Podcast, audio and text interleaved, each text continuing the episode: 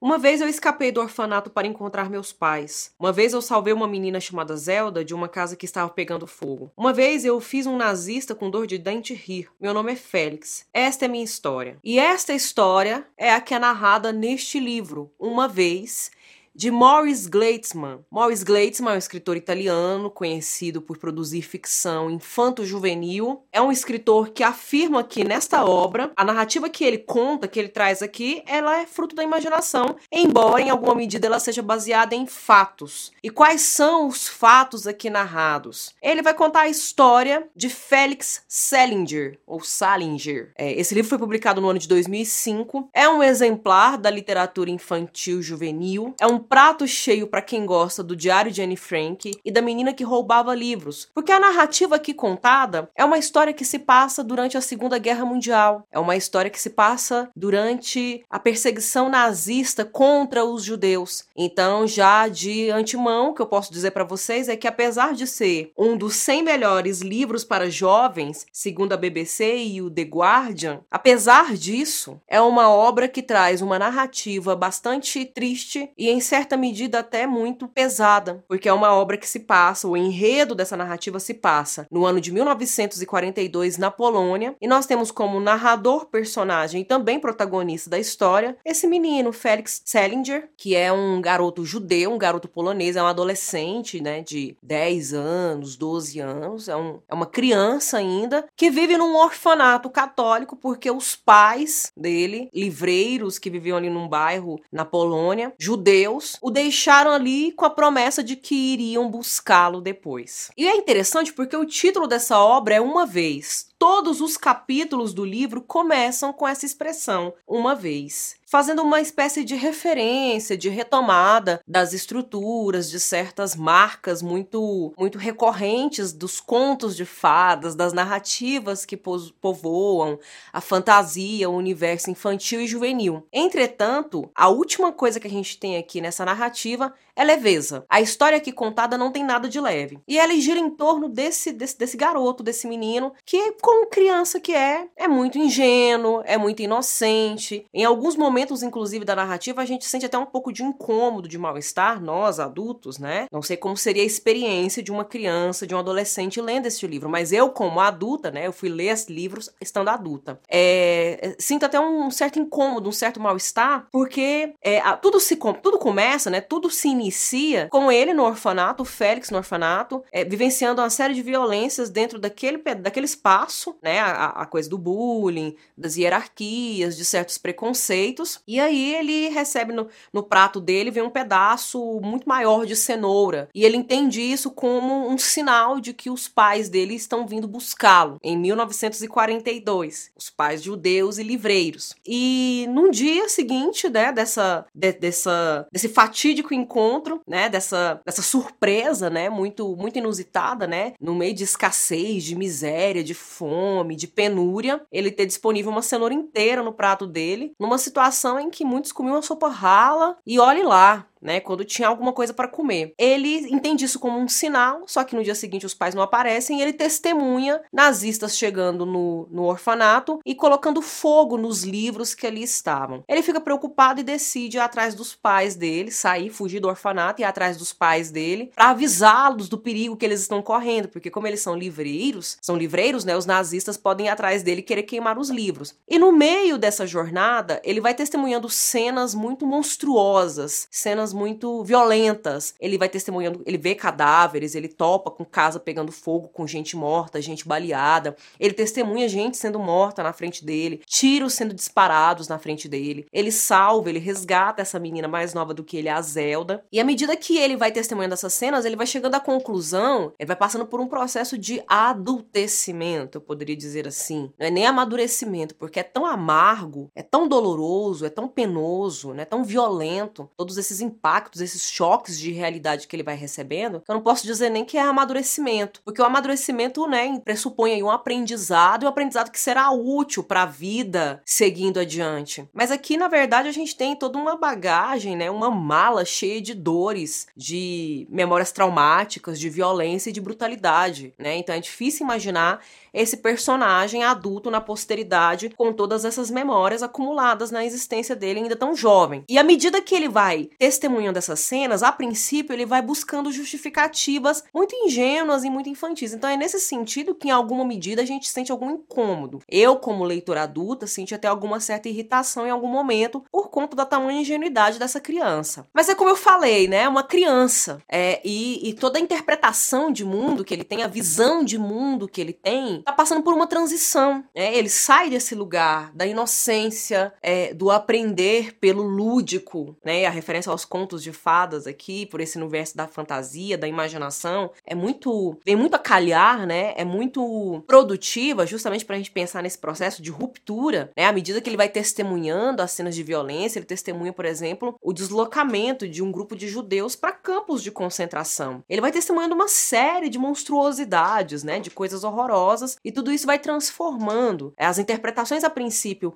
muito fantasiosas, muito cheias de imaginação. Ah, porque os nazistas odeiam os livros, né? Odeiam os livros, mas odeiam os judeus também. E quando ele se dá conta de que os nazistas não odeiam só os livros, mas odeiam também os judeus, é muito impactante para ele, é muito chocante e doloroso. Então é, um, é uma triste história. É, eu diria que não é uma narrativa muito apropriada para qualquer faixa etária infantil, né? Eu penso que por volta aí dos 10, 11, 12 anos, talvez seja interessante começar a leitura dessa obra, porque existem cenas aqui que são muito marcantes, são muito impressionantes, são muito dolorosas.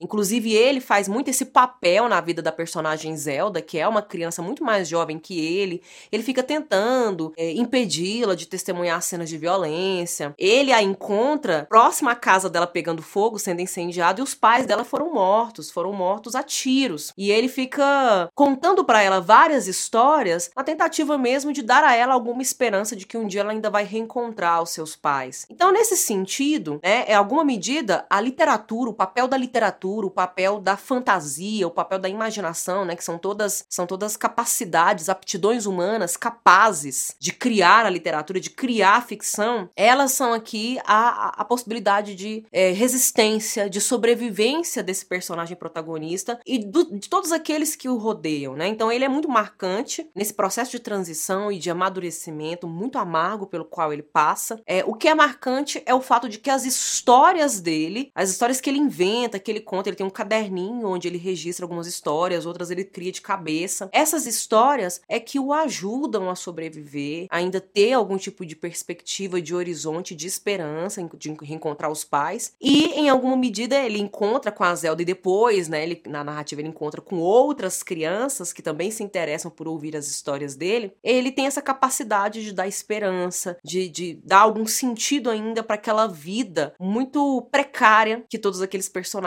estão vivendo. Então, apesar de ser uma obra de ficção, é mais uma dessas narrativas que vem para acrescentar reflexões, é, elucubrações sobre a importância da literatura nas nossas vidas, a importância da arte, é, até que ponto a, a arte pode nos auxiliar nas no na nossa sobrevivência, na nossa resistência, sobretudo em tempos difíceis, é, em tempos de sobrevivência mesmo, em tempos de precariedade, em tempos de ameaça à vida humana, à existência humana. É, mas ao mesmo tempo também é mais uma obra que vem para acrescentar reflexões sobre a importância da gente manter a nossa memória viva, de lembrar para não esquecer, para que fatos como esses não se repitam nas nossas vidas, na nossa história, no nosso mundo. E para finalizar, eu quero ler um pequeno trecho do pós-fácil que o, Mo, que, o que o Morris Gleitzman escreve, comentando um pouco sobre a obra dele. Ele diz assim: Essa história é fruto da minha imaginação, mas foi inspirada em fatos reais. Entre 1939 e 1945, o mundo enfrentou uma guerra e o chanceler da Alemanha, Adolf Hitler,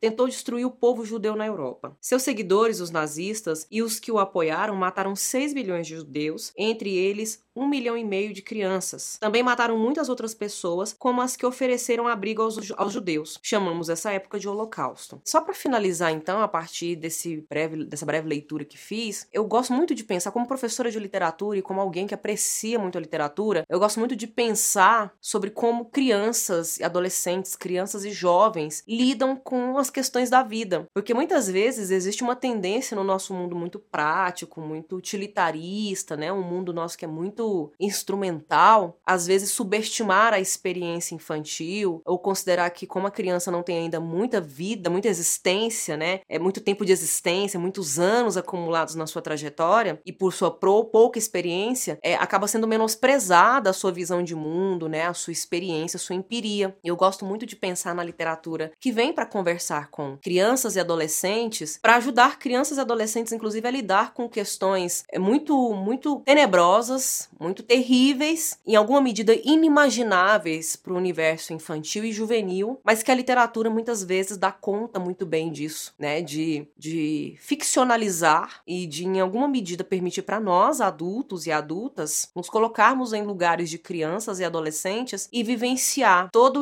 toda a interdição e a inserção que muitas vezes a sociedade coloca diante delas, né? Porque o fato de ter pouca idade e de ter poucos anos acumulados de existência não significa que o sofrimento vai abater menos ou de que as dores vão machucar menos. E a literatura vem para nos ensinar isso. Aliás, no início do vídeo eu até citei duas obras literárias que também têm, se passam durante a Segunda Guerra Mundial, durante a perseguição nazista e tem como protagonistas crianças, que são o Diário de Anne Frank e a menina que roubava livros. Essas duas personagens estão na perspectiva da criança judaica, da criança judia, mas também eu posso até mencionar aqui, fazer uma espécie de ponte, de link com um filme, um famoso filme que foi celebrado, mencionado no Oscar aí de 2020, que é o Jojo Rabbit, também tendo como protagonista uma criança, se passando durante a Segunda Guerra Mundial, mas a figura protagonista está do outro lado, está no lado do Partido Nazista. E o Jojo Rabbit é uma criança que gosta dos nazistas e te, ele se identifica com o nazismo, embora ele ainda não entenda muito bem o que, que o nazismo faz. É quando acontece, né, tem uma cena muito trágica na vida dele que ele entende de fato o que, que o nazismo está fazendo. Mas é muito interessante porque ele tem como amigo imaginário Hitler. E em alguma medida, num certo, até um certo ponto, ele idealiza essa figura. Assim como o Félix aqui também, né? Em vários momentos ele vai agradecer ou pedir ajuda para transcendência. Ele cita Deus, a Virgem Maria, o Papa e Adolf Hitler, porque ensinaram para ele que Adolf Hitler é uma figura de liderança que tem que ser enaltecida, até ele descobrir que o Adolf Hitler é o líder do genocídio, é o grande maldito da história e que não deve ser enaltecido em nada, mas deve ser para sempre desprezado e lembrado pelas atrocidades que cometeu. Então, fica aqui essa ponte de referências intertextuais com literatura e cinema para que a gente possa ampliar, inclusive, o nosso acervo, as nossas memórias de leitura e de reflexão sobre tempos difíceis difíceis que podem voltar se a gente simplesmente esquecer e deixar que eles retornem. Espero que vocês tenham gostado desse vídeo, compartilhem com outras pessoas, sugiro inclusive, né, indico essa obra para pais e mães